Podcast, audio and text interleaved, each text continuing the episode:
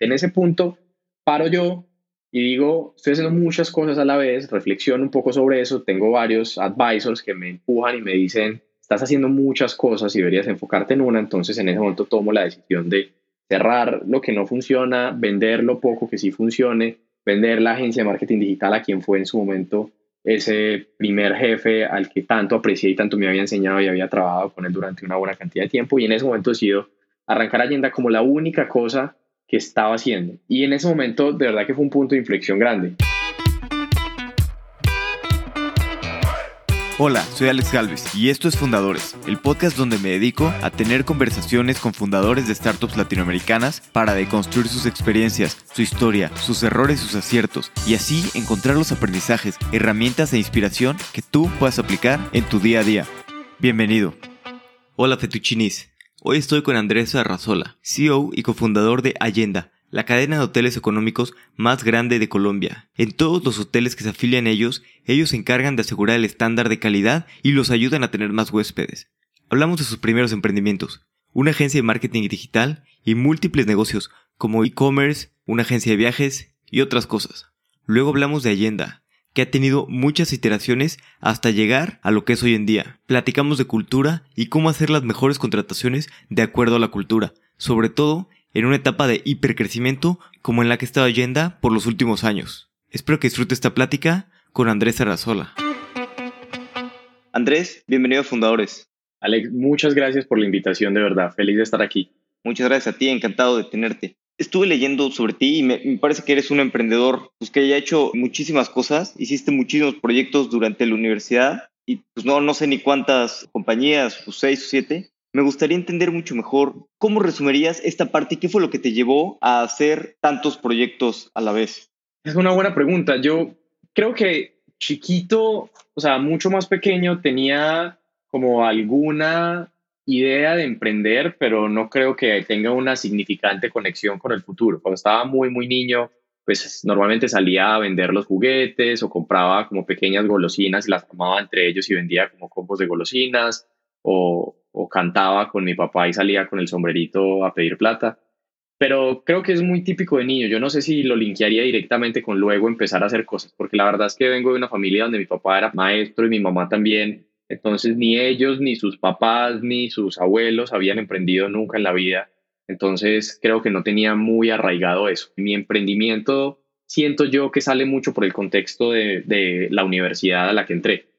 Mi papá había estudiado en una universidad pública y toda la vida había querido que yo también estuviera y hiciera parte de esa universidad pública. Yo me presenté a la universidad pública la primera vez y no pasé, me puse a estudiar inglés. La segunda vez que me presenté, yo pensé que no pasé, pero sí pasé. Y aquí es una de esas cosas que, el destino hace bastante extrañas. Y es que todos los amigos estábamos reunidos en un lugar y le dábamos nuestro ID a una persona que estaba en un computador y metía el ID de cada persona y le decía si había pasado o no había pasado. La persona a la que yo le dicto mi ID lo escribe mal y por error le sale otro resultado y dice que yo no pasé, me dice no pasé y como ninguno de los que estamos en ese equipo pasamos, pues todos dijimos, bueno, Así que yo entro a una universidad privada donde hay muchas personas que tienen que ver con emprendimiento. Pero paso a esa universidad privada, empiezo a estudiar ingeniería aeronáutica y un día me llaman de la universidad pública a preguntarme si yo había pasado a la universidad, por qué fue que no acepté el cupo. Me habían dicho como, ya estás baneado por los siguientes cinco años, es más porque queremos entender por qué lo desperdiciaste. Y, y yo me quedé quieto sin saber por qué. Yo dije, no, yo, yo no pasé, o sea, yo me acuerdo que no pasé. Y me dijeron, no, no, si pasó, pasó con este puntaje, en esta posición, y cuando yo ese día por la noche llego a mi casa, efectivamente había pasado, pero habían metido, metido mal el ID originalmente.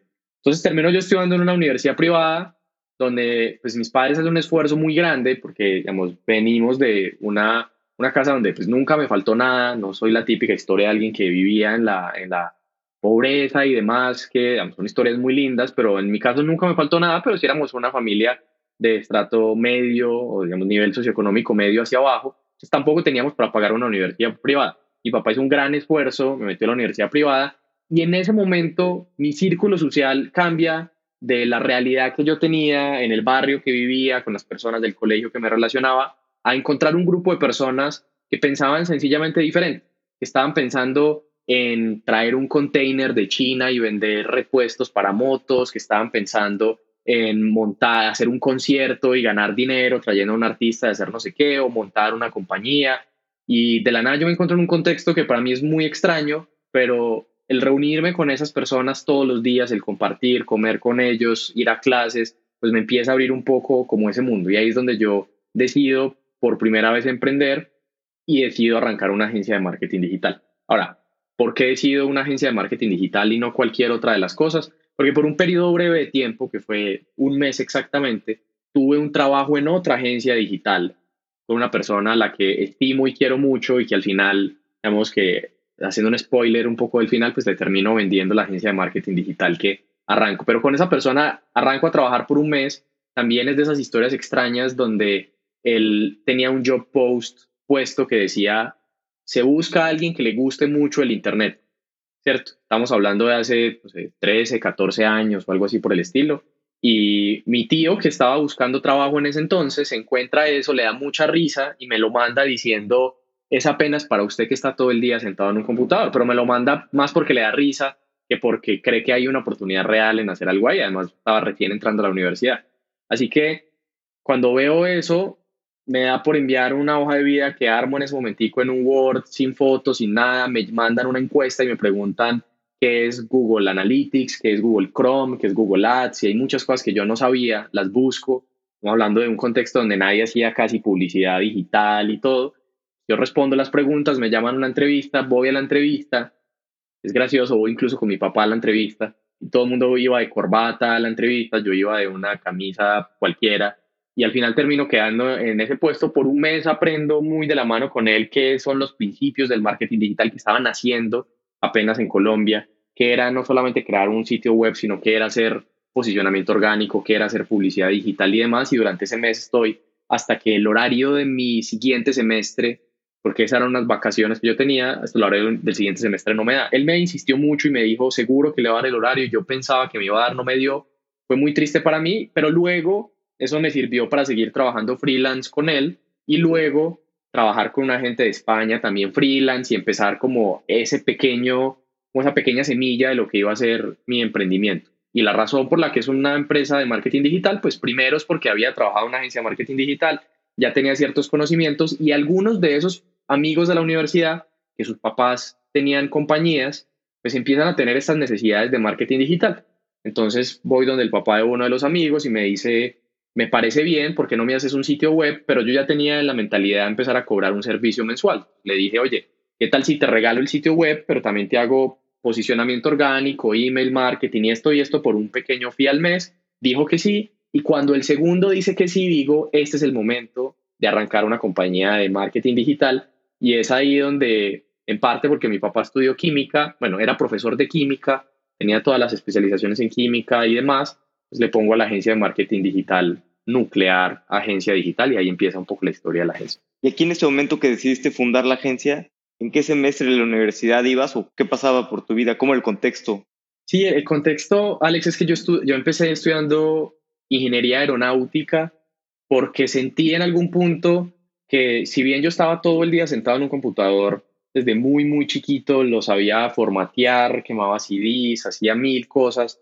Yo en algún punto no sé por qué dije, no, yo tal vez quiero que para mi carrera profesional estudiar algo diferente a lo que hago todo el día en la casa, que es sentarme en un computador, que es mi hobby, pues quiero hacer algo que involucre más estar por fuera, viendo otro tipo de cosas y ahí es donde junto con mi papá vemos ingeniería aeronáutica y entro a estudiar ingeniería aeronáutica.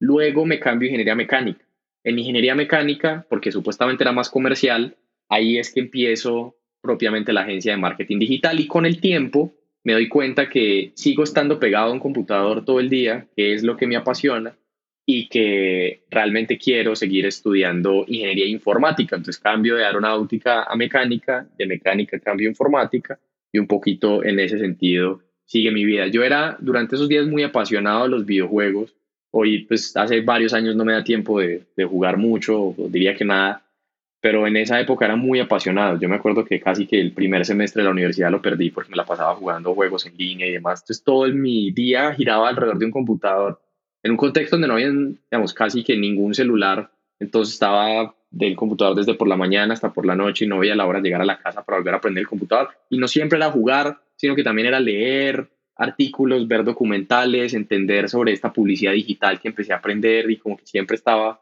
buscando más cosas.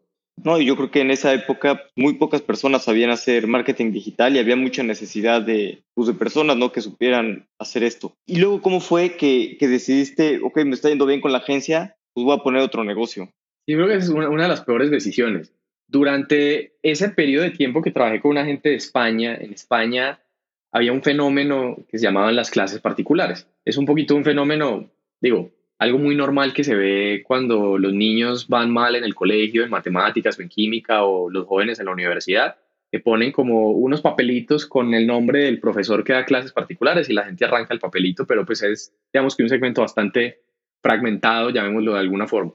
Entonces en España ya se había visto algo que yo supuse que también iba a pasar en Colombia. En España había una empresa que se llama Clases Particulares Madrid, daba clases particulares en todo Madrid, cobraba un precio la hora, contrataba a unos profesores y eso ya lo había hecho, yo había trabajado con ellos, pero haciendo marketing digital para conseguir esos alumnos y demás.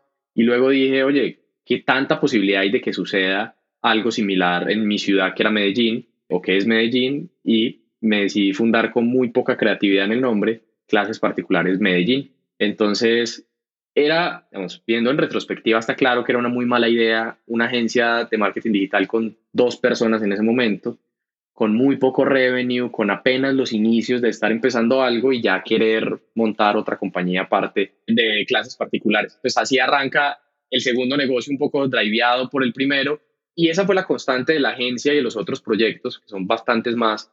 Pero la agencia siempre fue, llamémoslo, la vaca lechera. La agencia pues llegó a crecer, digamos, a, un punto donde ya teníamos clientes muy reconocidos, éramos 15 personas y demás, pero nunca pudo crecer lo que realmente tenía el potencial porque siempre estaba subvencionando alguna que otra locura que a mí se me ocurría arrancar como algún proyecto. Y de todos estos otros proyectos que, que fuiste haciendo, ¿cuál sería el que crees que más te dejó de todos los emprendimientos que hiciste ahí? Claro. Sí, mira, yo creo que todos llegaron en un momento diferente y me enseñaron algo, algo adicional. El resumen es que fue la agencia de marketing, después fue esta empresa de clases particulares que luego se llamó Aleccionate cuando ya no solamente era una ciudad, sino que eran varias ciudades, 500 profesores y demás.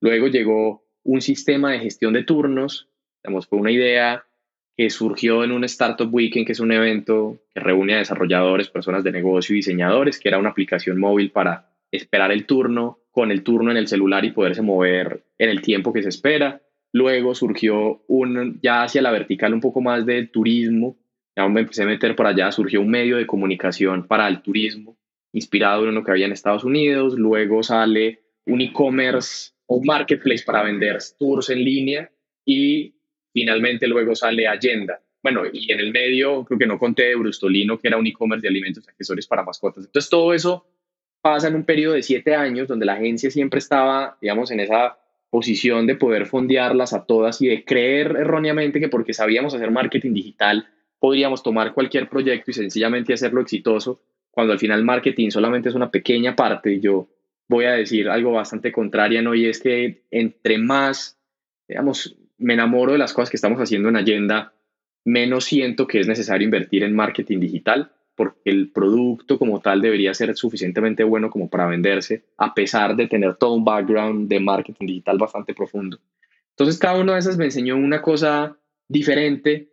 Aprendí de el e-commerce de alimentos y accesorios para mascotas, hacer MVPs, empezar chiquito y no salir a comprar mil estanterías y mil bolsas de alimentos para mascotas. Del sistema de gestión de turnos aprendí mucho cómo hacer esas sociedades y cómo dividir las cargas entre diferentes tipos de personas y cómo cada compañía debe tener pues una cabeza y un management team que lo lleve hacia adelante. De la empresa de, de tour operadores aprendí mucho sobre el mercado, porque uno puede tener una gran idea y puede ser muy buen business model, pero si está en el mercado incorrecto. Nosotros pensábamos que era gran idea hace varios años vender digitalmente tours solamente para el mercado de Medellín un mercado bastante pequeño y encima solamente para personas extranjeras y encima solamente con pago en línea. Entonces, era un business model que cuando te volteas a ver hay unos ejemplos grandes en el mundo como Viator y demás y nosotros estábamos tratando de hacerlo en un mercado pues completamente incorrecto. Entonces, cada una de esas cosas siento me enseñó a, a madurar un poco esa expertise que tiene que ver con crear una compañía que todavía me falta mucho, como muchos caminos por los cuales no caminar, pero hay tantos caminos para fundar una compañía que solamente haber bloqueado 20 caminos por los cuales no caminar, pues no, no asegura el éxito de ninguna forma.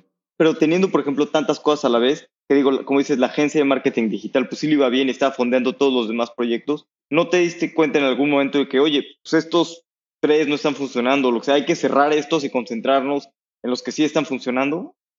Eso pasó repetidas veces durante el tiempo. Digamos, de alguna forma en un momento cierro el e-commerce de alimentos accesorios para mascotas y cierro otro, pero luego vuelvo y empiezo otros más, solo que ahora decía, ahora sí, porque ahora ya cada compañía va a tener un líder que va a estar pendiente de esa compañía versus antes que yo era la, la persona que hacía todo. O sea, obviamente tenía un equipo, pero de alguna forma tomaba las decisiones de todo. Entonces, creo que cometí el error dos veces, básicamente con primero las primeras cuatro empresas y después con las siguientes cuatro empresas. Lo llamábamos grupo nuclear, como que era un grupo de compañías. Y hoy miro hacia atrás y digo, yo porque quiero un grupo de cuatro compañías extremadamente chiquitas, que no aportan valor, que no llegan a la profundidad. Eh, si solamente hacer una sola compañía ya es bastante complicado, ya tiene muchísimos retos y muchísima profundidad, como porque quiero hacer cuatro o cinco cosas a la vez. Claro, pero te fuiste metiendo también mucho en, en la vertical de travel, ¿no?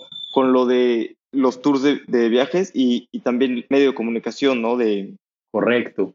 Y eso pasó porque desde la agencia invertíamos mucho en Google Ads para nuestros clientes y nos ganamos un proceso de aceleración con Google que lo tuvimos pues con una gente que lleva bastante tiempo haciendo startups, entonces curiosamente, si bien nos hablaban de cómo mejorar la agencia, también nos estaban hablando de cómo convertir nuestra agencia en un producto y sobre todo que cuando ya estamos en ese punto, pues ya habían pasado siete años de la agencia. Hace, desde ese punto, siete años hacia atrás era como que muy especialista hacer marketing digital, pero siete años después marketing digital ya era algo tan amplio que era muy generalista. Ya habían agencias solo de social media o solo de paid marketing, solo de SEO y nosotros estábamos tratando de hacer todo para todo tipo de verticales. Entonces redujimos la cantidad de servicios que damos, pero también escogimos una única vertical y esa vertical fue travel, no por ninguna razón particular más allá de que la mayoría de los clientes eran de travel y no por ninguna razón particular más allá de que un cliente recomendaba a otro y a otro y a otro, entonces terminó por ese serendipity, llamémoslo así, estando metido en el mundo de travel. ¿Y después cómo nace Allenda? Justo muchos de esos clientes nuestros eran hoteles en su momento que le estábamos haciendo marketing digital para los llevar más adelante y parte del problema de estos clientes era que no sabían cómo contabilizar de dónde venían sus ventas. Eso era lo que nosotros pensábamos. Y decíamos, esta gente les llevamos un montón de ventas, pero no nos los atribuyen a, a nuestro esfuerzo de marketing digital, porque sencillamente les suena mucho el teléfono y no saben de dónde viene esa llamada. Y además, pues no tenían, veíamos en esas visitas a esos clientes que no tenían un sistema administrativo para gestionar el día a día del hotel. Entonces ahí se ocurre la gran idea de crear un sistema administrativo para los hoteles, junto con mi cofundador en su momento, que luego se une uno más, porque él también tenía un background que tenía que ver con startups, tecnología y demás. Un día nos juntamos, nos conocemos y decidimos empezar esta compañía juntos para solucionar originalmente el problema de, la de, tener una mejor administración para los hoteles con un sistema que fuera en la nube y muy eficiente. En ese punto paro yo y digo, estoy haciendo muchas cosas a la vez, reflexiono un poco sobre eso, tengo varios advisors que me empujan y me dicen, estás haciendo muchas cosas y deberías enfocarte en una, entonces en ese momento tomo la decisión de cerrar lo que no funciona, vender lo poco que sí funcione, vender la agencia de marketing digital a quien fue en su momento ese primer jefe al que tanto aprecié y tanto me había enseñado y había trabajado con él durante una buena cantidad de tiempo y en ese momento decido arrancar Allenda como la única cosa que estaba haciendo. Y en ese momento, de verdad que fue un punto de inflexión grande. En ese momento siento una paz increíble, de poderme en serio dedicar una cosa, de llegar a lo más profundo, de poder hablar con los clientes, de poder generar una cultura de compañía y de no ser sencillamente alguien que cambia y switchea cada dos horas en un tipo de modelo de negocio diferente. Ese fue un momento que agradezco mucho en mi vida. Imagino que se siente mucho mejor después de estar pues, disperso, ¿no? Porque tienes este switching cost de estar haciendo una cosa, luego otra cosa, luego otra cosa, poderte dedicar full time en Allenda. ¿Te acuerdas un poquito, pues, ya que te empezaste a dedicar full time en Allenda y, y todo en esto, ¿qué fue lo que veías en la compañía? ¿Era un sistema, no? Para hoteles, para reservas de hoteles. Sí, era un sistema para reservas de hoteles. Yo ya venía desde que tenía la agencia, digamos, y parte del ejemplo es todas estas otras, entre comillas, startups que fueron naciendo. Yo venía ya queriendo pasarme de una empresa de servicios a una empresa de producto digital. En servicios, si tienes más clientes, contratas más personas, si no, tienes que bajar. Y al final todo lo que le entregas a alguien termina siendo para el cliente. Entonces, si tú desarrollas un gran sistema, también tenemos un equipo de desarrollo, se lo entregamos al cliente, un sitio web al cliente, la campaña de marketing al cliente y nosotros al final de mes, cuando nos veíamos a nosotros mismos, no teníamos nada. En cambio, pues en un producto digital al final de mes, pues siempre nuestro producto va a ser mejor. Entonces estaba muy metido con cómo podíamos hacer un software as a service y, y de todas las que teníamos, la única que era un software as a service era Agenda. Entonces ahí es donde, digamos, me enamoro bastante la oportunidad de ver los hoteles que ya tenía por lo que estaban sufriendo, entre comillas, por no tener papel y lápiz y de esos primeros MVPs que empezaron a agarrar tracción. Digo, yo quiero irme en esta dirección. Además, hasta ese punto nunca había levantado un solo peso de capital. Entonces, todas esas compañías antes, la agencia y demás, pues no habían sido, nunca había un venture capital en medio, no sabía qué era levantar fondos o recibir inversión a gran escala. Entonces, digamos que leo mucho, empiezo a leer mucho sobre eso, empiezo a entender sobre las aceleradoras y demás y digo, oye, qué, interesante no solamente recibir capital para acelerar más, si es que el modelo de negocio lo necesita, sino que interesante conocer a esas personas que han ayudado a otras startups y que me pueden, como que de alguna forma, abrir la ventana a un montón de cosas que no conozco. Es como que cuando siento que Allende hace mucho clic con lo que yo estaba buscando a nivel personal también. Entonces ahí deciden aplicar, cuando empiezan a levantar dinero, buscan inversionistas y luego deciden aplicar a 500.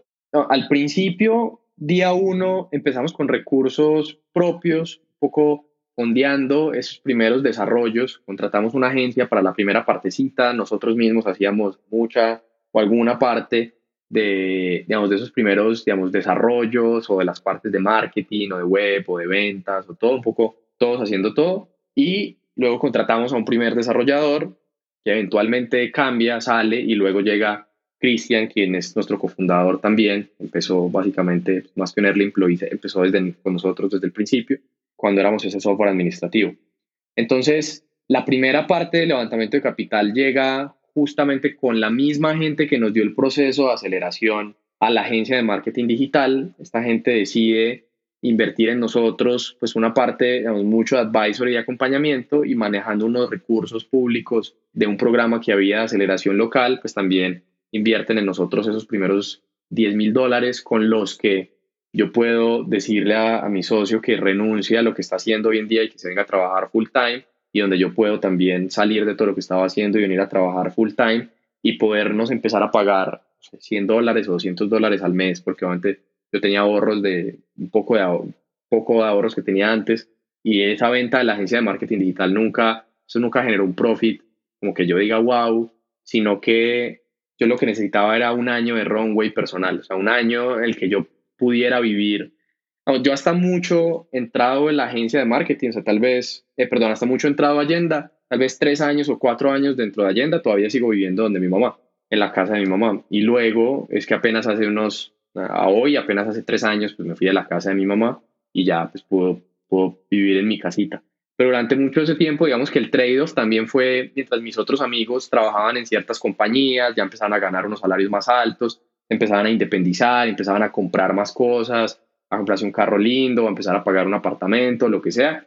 Yo, pues, todo el sacrificio que lo estaba haciendo era para poder ese dinero invertirlo en, esas, en esa primera persona que le pagamos de, desarrollo, bueno, más bien, ese, ese primer cofundador, a mi socio que necesitaba unos ingresos más altos y a otras personas y un poco yo sacrificar ese inicio. Luego obviamente lo fuimos balanceando y con cada ronda de capital pues obviamente fuimos haciendo que que fuera mucho más balanceado. Pero al principio, pues yo digamos que tomé ese, ese riesgo adicional de quedarme mucho más tiempo, que pues lo agradezco, pasé mucho tiempo con, con, con mi mamá y mi gato, pero pues básicamente esos son los inicios. Después de esos 10 mil dólares de inversión y empezamos a tener algo de tracción, recibimos otra pequeña inversión de un family office colombiano que fue como nuestra primera inversión realmente como más estructurada, donde ven nuestro business model, donde presentamos un draft de nuestros economics y demás y creen en nosotros desde que éramos un property, eh, un, sistema administrativo y nos acompañan hasta hoy en muchas otras inversiones subsecuentes. Y luego de ellos dos ya llega 500 startups, que para nosotros solamente marcó un antes y un después en lo que estábamos haciendo.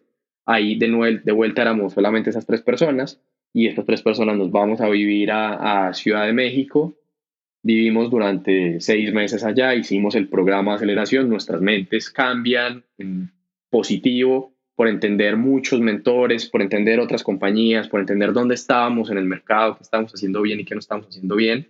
Y durante ese periodo, pues hay un proceso de transformación doloroso y lindo en el que no conseguíamos evolucionar de donde estábamos de sistema administrativo y donde al final, seis meses después, nos graduamos como una cadena de hoteles, con muchas diferencias a lo que hacemos hoy, fue la semilla pues, de poder decir por primera vez que éramos una cadena de hoteles. ¿Y cómo fue este proceso que cambian de software administrativo a cadena de hoteles? ¿En qué momento se dan cuenta de que pues, no le está funcionando el software administrativo y que hay que solucionar el problema de otra manera? Durante una buena cantidad de tiempo, siendo un software administrativo, nos encontrábamos con que los hoteles no querían pagarnos 50 dólares al mes por tener un software administrativo. Nosotros no entendíamos por qué y durante mucho tiempo tratamos de esquivarlo.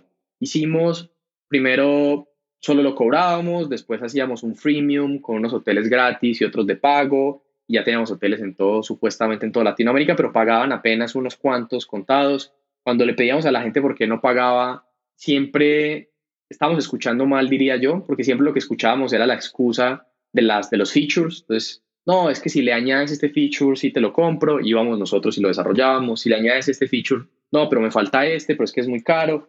Y yo creo que no entendíamos mucho las dinámicas de, de travel en, en general.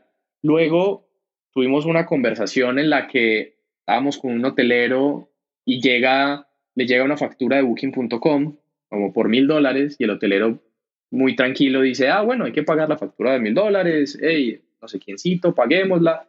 Y estábamos nosotros sentados tratando de venderle un servicio de 50 dólares y él nos decía que no. Y un poco fue como ese momento de la verdad donde decíamos, ¿por qué le paga mil y a nosotros 50? Y pues entendimos obviamente que al que le paga mil es porque le hizo 10 mil en ventas, está dispuesto a pagarle una comisión de esos ingresos que ya recibió. Nosotros no importa si el hotel no vendía o no vendía, siempre damos un costo fijo. Los hoteles tienen un techo en el costo fijo, que es básicamente pues, las noches ocupadas al mes de sus habitaciones y no hay mucho más para dónde subir. Y nosotros estamos metiéndonos en esa estructura de costos fijos que los hoteles siempre quieren disminuir.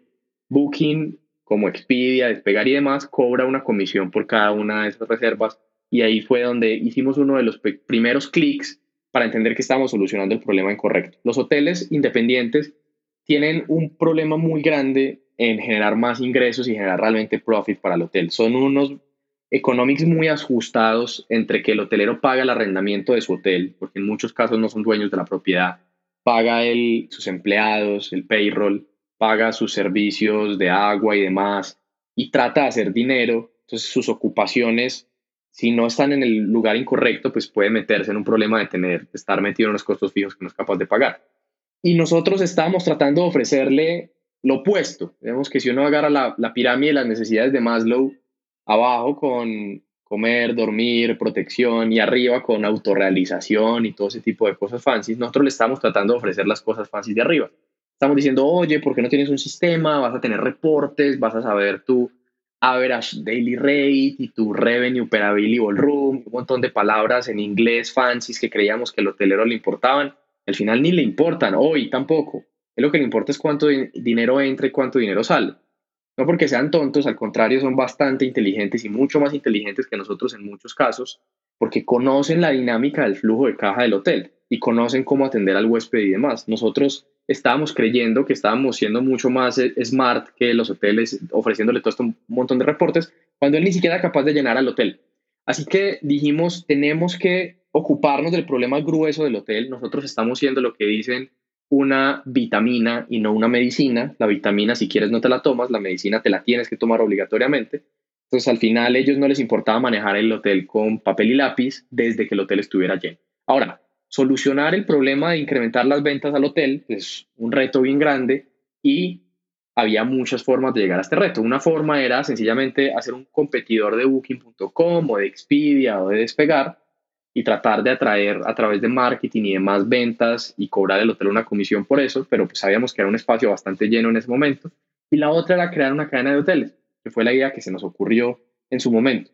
voy a decir graciosamente que nosotros nos inventamos el modelo de cadena de hoteles con este tipo de soft branding y que el hotel la opere y con hoteles independientes que se unen a la cadena, hasta que nos dimos cuenta que alguien más ya lo había inventado y mucha otra gente lo había inventado en el mundo. Pero en ese momento no lo sabíamos.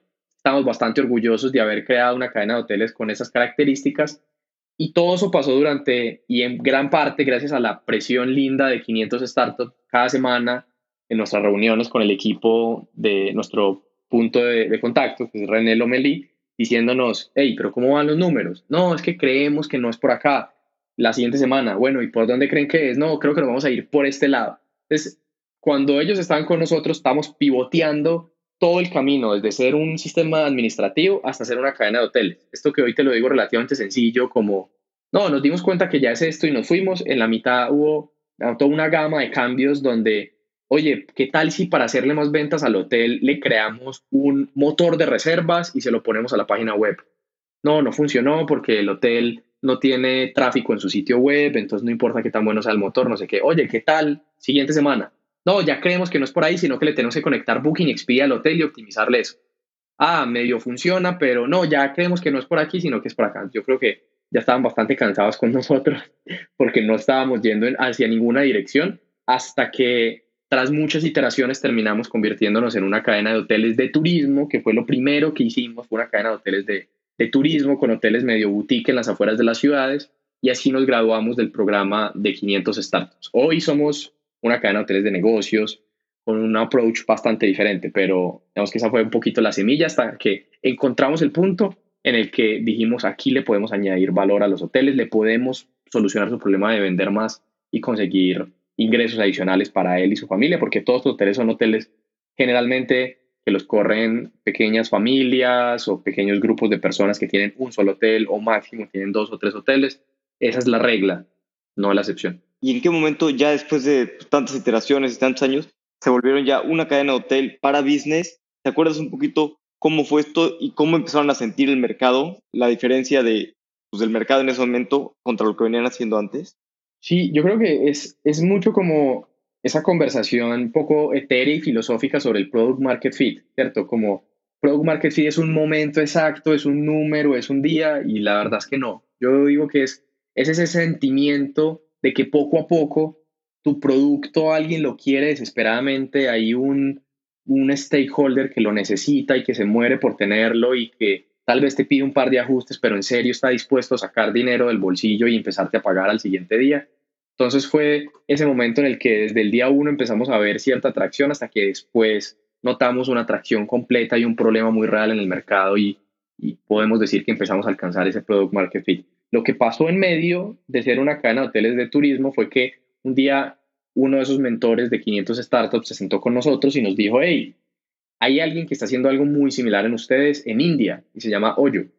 Entonces entramos y empezamos a ver cómo ellos estaban haciendo algo similar a nosotros en el sentido de que nosotros tenemos una cadena de hoteles y ellos también, pero nosotros teníamos hoteles boutique, hoteles de turismo y a cada hotel además el approach era diferente. A cada hotel le hacíamos un sitio web diferente era un white label de nuestra misma tecnología, pero cada uno tenía un .com diferente, tenía una página en Facebook diferente, en Instagram diferente.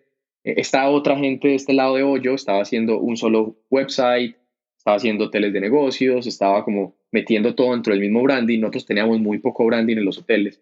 Entonces como que poco a poco entendimos que había, había algo ahí de valor en lo que estaban haciendo, más que iban más avanzados que nosotros. Pero el punto de inflexión más grande fue cuando nos presentan a la gente de Red Doors en Southeast Asia. Y la gente de Red Doors hoy por hoy es, digamos, el segundo en tamaño después de Hoyo, haciendo este tipo de modelos, pero muy probablemente va a ser el primero en hacerlo realmente bien. O sea, es, va a ser el primero en profitability, probablemente va a ser el primero en salir a la bolsa y seguramente va a ser el que va a quedar en el tiempo. Nosotros nos presentan a la gente de Red Doors porque 500 startups había invertido en Red Doors también a través de un fondo del sureste asiático. Nos presentan al CEO, nos volvemos muy cercanos, empezamos a hablar mucho y pues poco adelantándome a la época actual, hoy, digamos, dos años o dos años y medio después de haberlo conocido a él, hoy él se sienta en nuestra junta directiva y nos ayuda un poco a llevar también ese modelo de negocio, habiendo tenido un entendimiento ya con 2.500 hoteles, nosotros tenemos 200, habiendo vivido muchos de los problemas que se nos van a presentar a nosotros conforme empezamos a crecer y empezamos a entender mucho por qué ese modelo de negocio hacía más sentido que el nuestro. Si bien éramos cadena de hoteles, ¿qué teníamos que ajustar? Pero había muchas cosas que ya habíamos hecho que muchos otros no habían hecho. Nosotros ya teníamos un sistema administrativo hotelero, ya se lo podíamos instalar al hotel al otro día, no teníamos que salir a comprarlo. Ya nos habíamos conectado con Booking, Expedia y Despegar. Ya, había, ya teníamos una gran parte de la infraestructura, pues podíamos empezar. Pero el hack para empezar fue solo tener algunas habitaciones del hotel, porque ¿quién quiere unirse a una cadena de hoteles con cero hoteles? ¿cierto? Es, es, difícil encontrar esos primeros hoteles. Así que nosotros de un hotel que tenía, di tú, cinco pisos, le decíamos, oye, ¿cuántas habitaciones tienes todavía disponibles cuando se acaba el día? ¿Por qué no me das un piso, digamos que es el último piso, y ese piso lo administro yo como Allenda? Te prepago esas habitaciones, pero las brandeo 100% con Allenda. Nosotros hacíamos un hack que hoy no se puede hacer y es que a ese piso en particular le abríamos cuentas en booking.com, en Expedia y le poníamos un nombre diferente al hotel. La gente se confundía y cuando llegaba al hotel decía, oye, pero es que yo estoy buscando la Allenda no sé qué y ustedes son otro hotel. Y decía, ah, no, no, sí es aquí, pero es en el quinto piso. Cuando la gente subía al quinto piso, pues ahí sí había branding de Allenda y demás, pero era bien extraño. Pero así traíamos ocupación. Entonces el hotel terminaba teniendo dos bookings.com, uno más arriba que el otro y era era bastante gracioso. Al final Booking.com prohibió que eso sucediera, pero no, no sabían que eso podía llegar a suceder ni siquiera. Entonces, cuando eso ya pasó, ya teníamos una buena cantidad de hoteles, sabíamos empezar a vender directamente a través de SEO, teníamos ya un sitio web para todos los hoteles y demás. Entonces ya no nos importó que Booking.com pues ya no se pudiera hacer eso para traer reservas, sino que más bien le pedimos a los primeros hoteles, porque sabíamos que el modelo iba hacia allá, que ya el hotel completo fuera brandeado por Allenda. Ya no solo un piso, todo el hotel, desde la recepción. Ya nosotros íbamos a poner las tarifas completas de todo el hotel, lo íbamos a manejar los canales de distribución, íbamos a hacer todo para el hotel.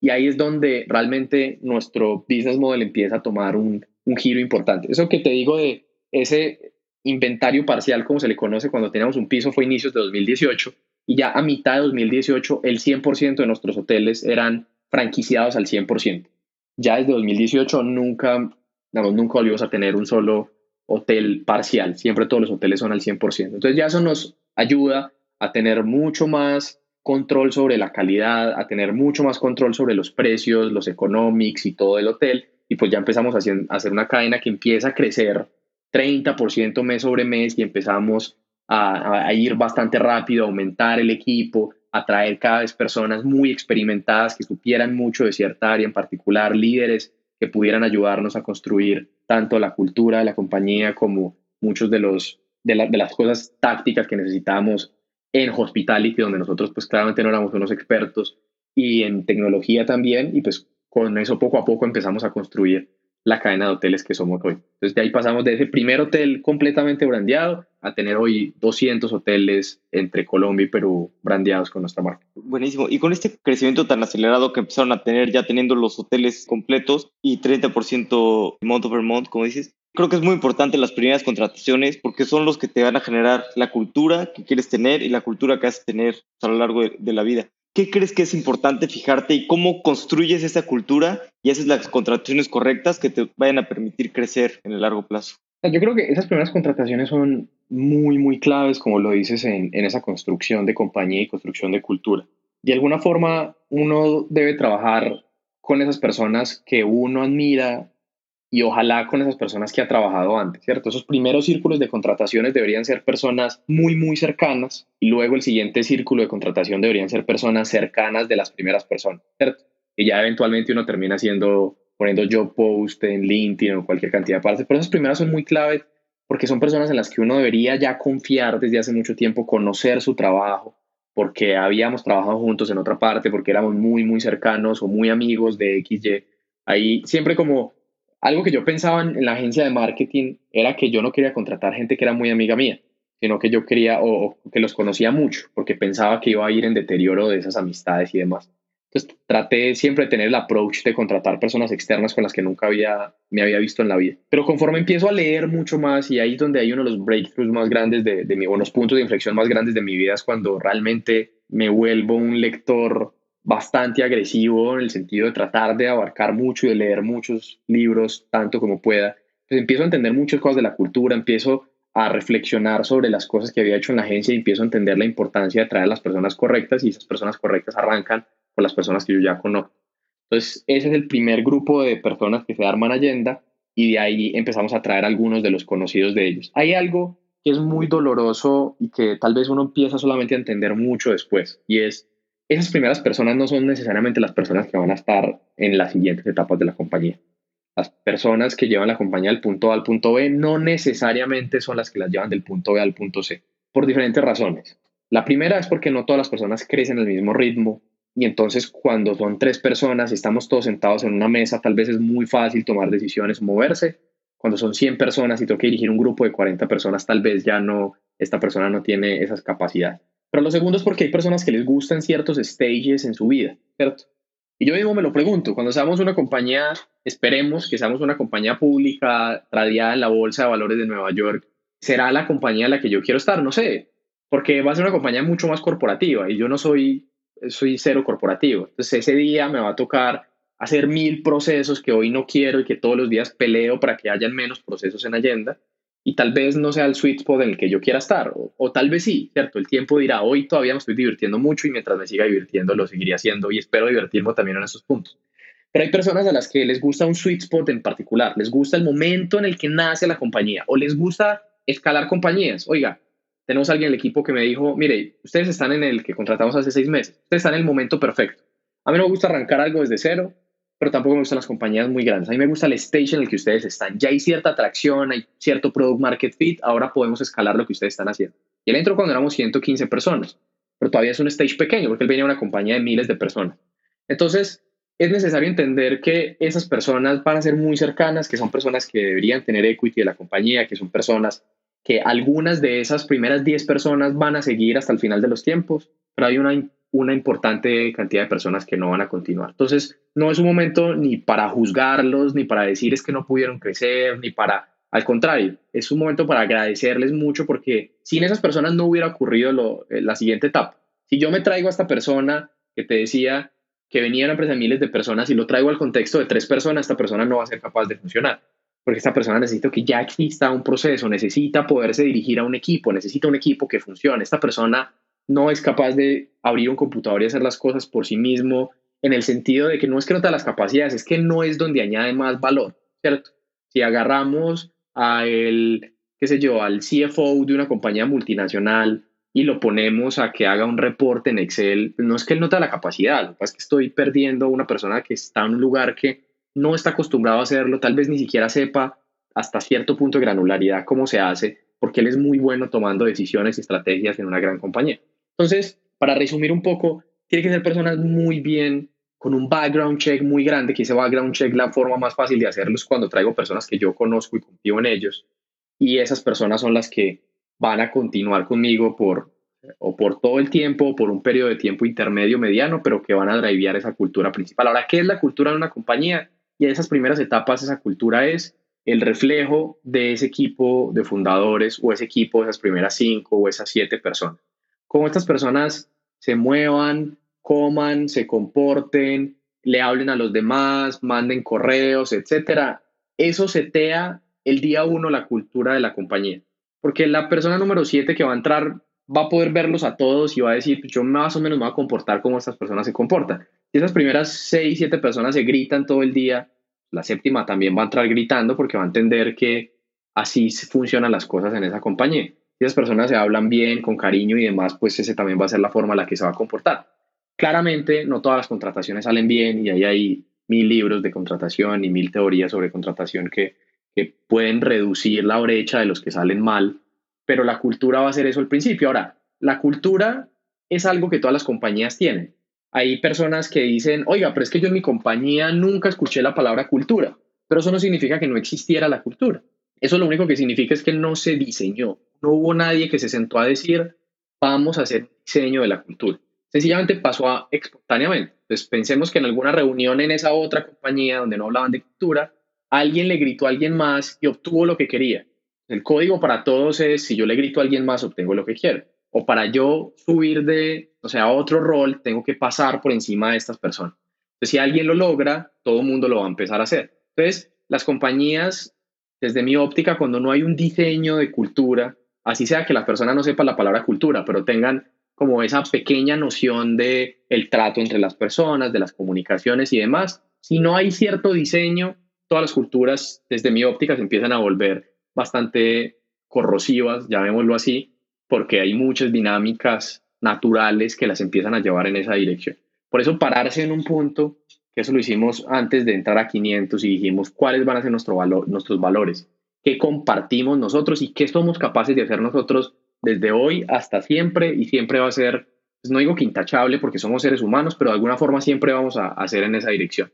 ¿Qué de lo que ya hacemos hoy trabajando nosotros cuatro o cinco deberíamos escribir? Porque tampoco es salir a escribir lo que no somos. No, nos gustaría ser así o así, ¿no? ¿Qué es lo que ya somos, de lo que estamos orgullosos? Y eso significa hacer unos trade-offs.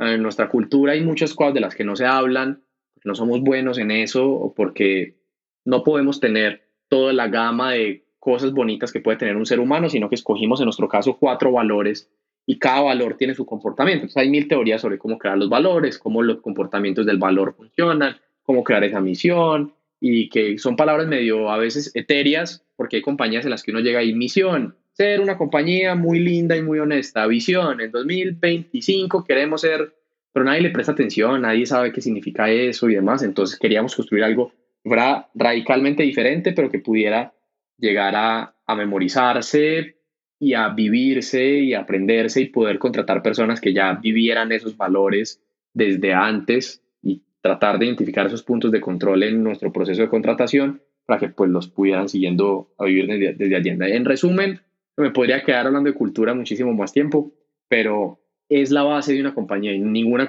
una compañía que quiera triunfar realmente y vivir durante mucho tiempo y sobre todo escalar a nivel equipo porque yo ya no puedo hablar con el 100% de las personas de Allenda todo el tiempo. Claro que tengo momentos en los que trato de hablar con todos, pero pues ya somos 140, el siguiente año vamos a hacer 250, lo que necesitamos es que tengamos unos líderes muy fuertes y una cultura muy arraigada para que se pueda seguir, digamos, construyendo hacia adelante sin que haya una sola persona que tenga que estar todo el día diciendo que sé qué hacer y qué no. ¿Y tienes alguna historia que pueda ejemplificar algún rasgo de la cultura de Allenda? Sí, mira, nuestros, nuestros valores se resumen en un acrónimo que se llama GETS. tenemos todos nuestros cuadernos de notas, dicen GETS, cada uno de nuestros valores tiene un, un logo específico y demás. Nuestros valores son GETS es el acrónimo de Great Listeners, de Extreme Owners, de Trust Builders y de Super Improvers. Y cada uno de esos valores tiene unos ejemplos muy claros de qué significa ser un extreme owner. Ser un extreme owner, por ejemplo, significa siempre tengo la 10 puesta y no importa lo que haya que hacer. Si tengo que barrer, barro. Dice, no importa lo que suceda, yo siempre asumo la responsabilidad de todo lo que pase, ¿cierto? Y algunas cosas que van en esa misma línea. Entonces, un ejemplo de un rasgo de nuestra cultura, porque la cultura define cómo se hacen las cosas de una compañía versus cómo se hacen en otra. En otra compañía va a ser muy normal que la gente apunte con su dedo y le eche la culpa a otro equipo o a otra persona. Yo no entregué este reporte porque Pepito no me mandó la información. Eso va a ser muy normal y nadie lo va a juzgar en otra compañía. En Allenda, el principio de Extreme Owner significa que yo siempre tengo que asumir la responsabilidad por todo lo que me pase. Nosotros decimos, si está lloviendo es nuestra responsabilidad. Todo lo que pase, el COVID es nuestra responsabilidad y nosotros tenemos que hacer algo, porque en el momento en el que el problema se lo doy a alguien más, porque le tiro la responsabilidad a alguien más, pues yo ya no lo tengo en mi poder. Si no lo tengo en mi poder, no puedo hacer nada con él. Si yo agarro el problema y digo, es mi responsabilidad, yo sí puedo hacer algo con él. Haz que discutí con alguien. Bueno, es mi responsabilidad haber discutido con alguien. Ahora, ¿qué voy a hacer para eso? Es que alguien no me mandó el reporte. Bueno, es mi responsabilidad que no me lo haya mandado. No se lo pedí suficientemente bien, no le he hecho follow-up, no lo he llamado, no le he dicho lo importante que es. Es mi responsabilidad que él me, él me envíe ese reporte. Entonces, ese es un ejemplo de un rasgo de la cultura. Pero luego hay otros rasgos de la cultura de otras compañías más tradicionales, donde la gente se tiene que decir señor, jefe, doctor, y tener un montón de jerarquías que no suceden en Allenda, que aquí no importa, la mayoría de la gente de la compañía me dice Zarra, como mis amigos me suelen llamar así, casi todos me dicen así, y no importa, porque en Allenda, pues al final todos somos seres humanos y lo único que nos diferencia es que el rol de uno es diferente del otro. Entonces, son como cosas muy específicas nuestras que tiene una serie de comportamientos claros que nosotros hacemos. En Grey Listeners nos gusta más escuchar que, que hablar, ¿cierto? Entonces no es como que nos guste hablar todo el día, sino que el rasgo es cuando hay alguien, no sé, que no escucha a un hotelero y lo interrumpe, pues vamos a decir, oye, no estuviste siendo un buen great listener. Y a cada una de las personas tenemos ya calificaciones de 360 grados y calificamos cada uno de los valores, cada uno de los comportamientos y entendemos qué cosas hay que ajustar en cada uno de los equipos para que eso suceda. Buenísimo, me encanta. O sea, creo que la cultura, como dices, es muy importante, sobre todo a medida que escalas, ¿no? Cuando es una empresa pequeña, 5 o 10 personas, pues puedes controlar un poco más toda la cultura y todo lo que va pasando, pero a medida que escalas es la única manera de que las personas sepan, ¿no? Qué es lo que tienen que hacer. Y mientras todos tengan la cultura y los valores muy claros, las decisiones se automatizan más porque entonces pues, saben qué tienen que hacer en esta decisión que sea de acuerdo a la, cultura de la empresa. Y hablando un poquito del crecimiento y, sobre todo de levantar capital, ustedes, bueno, han crecido mucho y creo que entiendo que el proceso de levantar una serie seed a levantar una serie A, una serie B, es pues, totalmente un proceso distinto, ¿no? El seed es un poquito más etapa, vas con, cheques muy chicos. ¿Cómo fue para ustedes el, levantar una serie pues, más adelantada, una serie A, a comparación de, todo el proceso de, pues, de levantar seed eh, al principio. Sí, yo creo que cada una de las etapas, si uno arranca en la pre-seed, llamémoslo así, y se va completamente al otro extremo a salir a la bolsa, es básicamente otra manera de levantar capital y hacer IPO y tocar la campanita en Nueva York. Lo que pasa en la gama en medio tiene que ver más con ser mucho más numérico y mostrar más tracción y casi que en las series posteriores el Excel hace un mejor pitch que, el equipo. Y, la historia del equipo importa un poquito menos que lo que importan los números puros y duros. Entonces, esto es una gama en la que en el pre-seed, pues casi que es, venga, cuéntenme ustedes quién, quiénes son y por qué están trabajando juntos y qué quieren hacer. Y el enamoramiento del inversionista tiene que ver mucho con el equipo y lo que yo creo que el equipo quiere hacer más que con el business model o la atracción o los números y conforme voy avanzando en cada etapa, pues hay un ingrediente menos de ese equipo y esa historia detrás y un poquito más de esas cosas que han alcanzado. Entonces en serie sí todavía es mucho el equipo y un poquito, digamos, en menor medida que la pre-seed, pero un poquito más de números. En la serie lo mismo, la serie todavía es, el equipo tiene una gran ponderación y los números un poquito y ahora que estamos, digamos, nuestra siguiente ronda debería ser la serie B, pues va a tener un componente cada vez más mayor de números y así se va a ir hacia adelante. Entonces ahí es donde cambia mucho las cosas. Yo me acuerdo que mis primeros pitch, en mis primeros pitch, el 90% de mi pitch era la historia de la agencia de marketing digital y por qué nos dimos cuenta del modelo de negocio y por qué hoy estamos dando Allende y queremos hacer esto. En mis últimos pitch arranco desde qué problemas estamos tratando de solucionar y casi que mi background importa bastante menos qué hice yo o claro, importa mucho cuál es el equipo que va a ejecutar esto. Pues quiénes son las personas que hay en el equipo hoy y que han hecho antes, pero ya no es tanto la historia del equipo fundador y la parte romántica y la narrativa y un día nos levantamos, hicimos esto y hackeamos esto, sino que empiezan a importar mucho más, bueno, ¿y cuántos hoteles tienes? ¿Y cuánto es el gross booking value que tienes? ¿Y cuánto es el tech rate? ¿Y cuántos hoteles hay? ¿En qué zonas? ¿Y por qué? ¿Y cuál es tu NPS? Entonces, al final tiene todo el sentido porque este equipo que empezó a ejecutar eso pues en el tiempo tiene que empezar a deliver esos resultados y si los resultados son buenos habla bien del equipo y, y el equipo habla bien de los resultados, entonces es un círculo virtuoso en ese sentido. Nosotros hemos levantado hasta la fecha 10 millones de dólares de diferentes tipos de inversionistas, que es donde también cada uno cae en una etapa completamente diferente. Empezamos, estamos muy ángeles inversionistas, pasando por family office, pasando por aceleradora, inversionistas corporativos, digamos, estratégicos como una cadena de hoteles, una aerolínea, hasta fondos institucionales ya propiamente de Venture Capital. el, el, fondo de Venture Capital no hubiera entrado el primer día con lo que sabíamos en ese momento y el poco background que teníamos nosotros en, en este mundo, ni el Family Office o el ángel inversionista puede entrar en una serie B de una cantidad de millones más grande, pues porque no es el sweet spot en donde está. Entonces cada uno juega un rol diferente en el ecosistema, pero todos son muy valiosos porque cada uno lo va llevando digamos, de alguna forma la siguiente etapa. Y para muchos fondos todavía estamos muy chiquitos.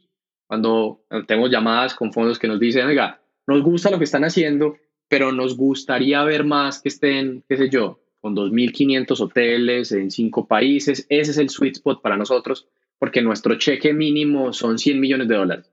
Entonces, no hay dónde acomodar 100 millones de dólares en lo que ustedes hacen hoy día y no invertimos menos que eso. Entonces, cada jugador de alguna forma lo vea en una etapa diferente. Lo bueno es que sabemos que para adelante todavía hay muchos más jugadores que van a poder vamos ayudarnos a seguir llegando allá. Pero el punto más importante del levantamiento, Alex, tal vez no tiene nada que ver con el dinero, sino con el aprendizaje de ese tipo de individuos que vienen, sea desde Los Ángeles inversionistas o los individuos que están en los fondos de Venture Capital, que se sientan todo el día a ayudarnos a escalar el negocio. Esto no hubiese sido posible sin todas esas partes. Por ejemplo, cuando entramos a 500 startups en ese proceso de aceleración, desde el pre-seed, llamémoslo así, hasta el seed, hasta la serie semilla, para nosotros fue completamente nuevo todo lo que vimos y nos ayudó mucho a llegar ahí. Pero cuando levantamos nuestra serie A con Kasek, todo fue otra vez completamente nuevo para llegar al punto en el que tal vez estamos hoy y todavía hay muchas cosas nuevas sobre cómo escalar, porque una cosa es ese primer punto de cómo encontrar ese product market fit, esa atracción al principio, y luego ya hay un punto de, oiga, ya hay algo de valor en lo que están haciendo, cómo pasamos de 5 hoteles a 200 hoteles, es cómo escalamos el equipo, las funciones, la tecnología, y ahí hay otro mundo completamente diferente. Y estoy seguro que cuando lleguemos a la siguiente ronda, que debería ser la Serie B, va a arrancar otro mundo porque ya es como consolidamos un país y hacemos un casi que un monopolio en el buen sentido en ese país y sacamos mucho más revenue de cada uno de los hoteles y cómo ya no son tres, son dos países, sino que son seis países, cómo copiamos y pegamos esta misma fórmula, armamos los playbooks. Entonces como que cada etapa viene con un momento muy bonito de crecimiento y aprendizaje. Sí, totalmente. Cada, cada etapa es totalmente diferente y un, un estilo de compañía muy distinto. ¿Y qué sigue para Allenda? ¿Qué quieren lograr en los siguientes dos años? Alex, durante los siguientes dos años yo creo que tenemos que aprovechar la oportunidad de mercado, ese competidor nuestro que se llama Hoyo está saliendo de Latinoamérica, básicamente, entonces nosotros tenemos que aprovechar esa oportunidad tanto en México como en algún punto en Brasil, aunque todavía estamos muy lejos para pensar en Brasil. Hoy México, para nosotros ya es una realidad, ya estamos haciendo la apertura en México y queremos ir bastante rápidos y bastante agresivos en, en México. Y yo creo que para nosotros va a ser muy bonito entender cómo podemos abrir un país de ese tamaño que respetamos y que queremos mucho y que sabemos que vamos a necesitar muchas personas locales en ese proceso. Ese es uno de los retos y el otro reto es consolidar justamente la operación en Colombia, ¿cierto? Pasar de esos 200 hoteles a tal vez 500 hoteles, hacer que esos 500 hoteles estén muy contentos con nosotros y que podamos obtener una rentabilidad cada vez mayor de ellos, haciéndolos crecer a ellos, pero nosotros también ganando muchos más ingresos para al final esto es una, una compañía, las startups tienen un nombre bonito, fancy, a veces eh, puede uno pensar que solamente es un tema de crecer y hacer lo que sea, pero esto es una compañía como cualquier otra, que tiene unos revenues, unos SG&A, un EBITDA, que tiene las mismas cosas por las que se rige cualquier compañía aplican para una startup solamente que tiene un nombre más cool y la gente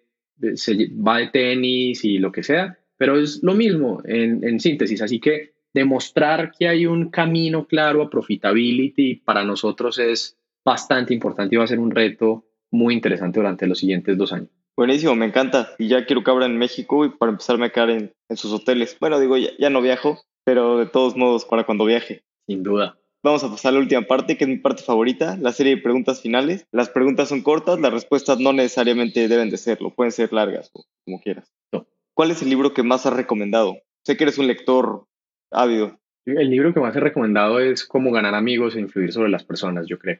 Son libros que más me ha marcado. Es un libro muy viejo, pero extremadamente viejo. Tal vez no sé si tiene 40 o 50 años. Es un libro que me he leído cuatro veces y que me ha causado, un amor muy profundo por entender cómo puede ser uno autóctono con las personas, pero sobre todo cómo pensar un poquito cómo la otra persona piensa y no sé, cómo, cómo poder ser una, una mejor persona y agradarle a las personas autóctonamente, interesándonos por ellos porque es algo que nos importa, no porque es algo que queremos fakear, sino porque es algo que nos importa. Creo que es uno de los libros que, que, más me he leído, no, sin duda es el libro que más me he leído, pero es uno de los libros, digamos, más interesantes, porque, como dice en el libro, hay que evitar el ángulo agudo.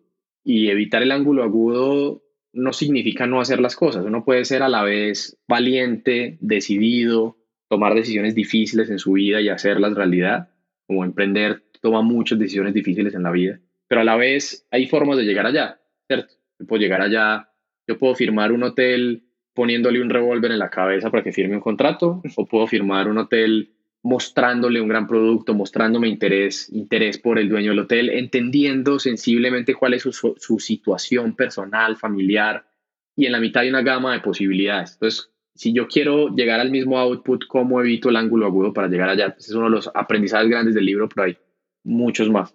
Me encanta ese libro, la verdad es que muy bueno. ¿Qué creencia o hábito has cambiado en los últimos cinco años que ha mejorado drásticamente tu vida? Leer más. ¿Tienes algo absurdo que te encante hacer? Escuchar mucho reggaetón. que es lo más absurdo. Mi novia todo el tiempo quiere escuchar reggaetón y yo todo el tiempo quiero escuchar rap. Entonces, pues ahí más o menos nos turnamos. yo creo que hoy es más normal, pero siento que así como yo, como si hubiera sido yo un inversionista de venture capital, que lo importante en el venture capital es ser contrarian, pero estar right, ¿cierto? Estar como en ese cuadrante en el que hago algo que la gente piensa que yo no voy en esa dirección, pero estoy bien. Y yo creo que yo fui un contrarian con el reggaetón, porque lo escucho hace como 10 años cuando la gente decía, no, es que no, es que el reggaetón no. Ahí estaba yo siendo contrarian, invirtiendo en el reggaetón. ¿Hay algún punto de inflexión en tu vida que haya cambiado la forma en la que piensas? Uno de los puntos que nombramos ahorita uno fue rodearme de muchos emprendedores que querían hacer cosas interesantes, cambió mucho mi forma de ver la vida. Y luego en el momento en el que empecé a entender que podía aprender mucho más. la lectura es como mi gran bandera ahí, pero la verdad es que no empezó con la lectura.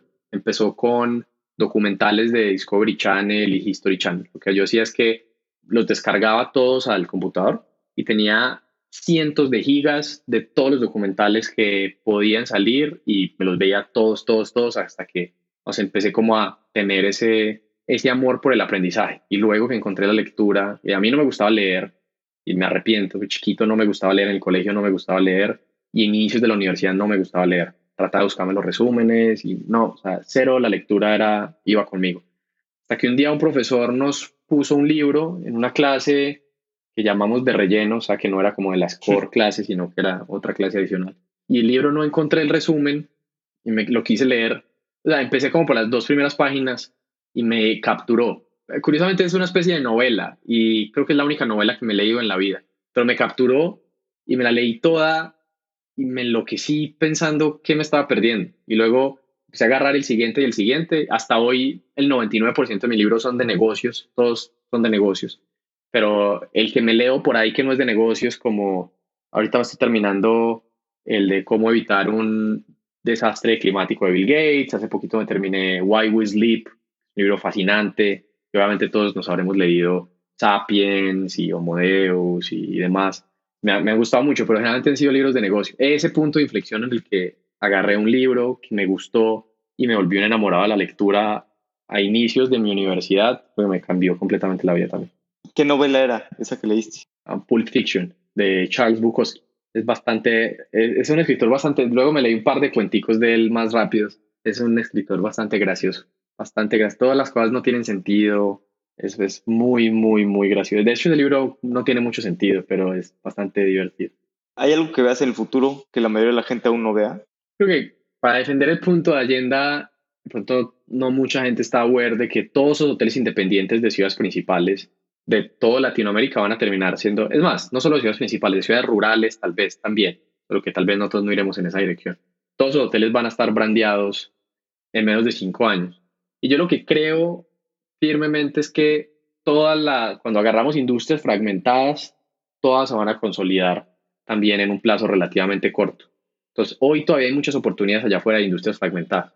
Una industria fragmentada era la industria de los restaurantes, por ejemplo porque hay muchísimos restaurantes pequeños que tienen un owner, dos owners y hoy hay un par de agregadores que ya tienen todo el contenido de restaurantes, que fue como el boom de los últimos cinco años con los Rapis, Uber Eats del mundo. Pero hay muchas otras industrias. hotelería es una claramente muy fragmentada con muchos pequeños hoteleros por todas partes, pero hay muchos tipos de pymes fragmentadas, de colegios fragmentados, que son muchos colegios individuales y no una cadena de colegios, o una cadena de guarderías o una cadena de...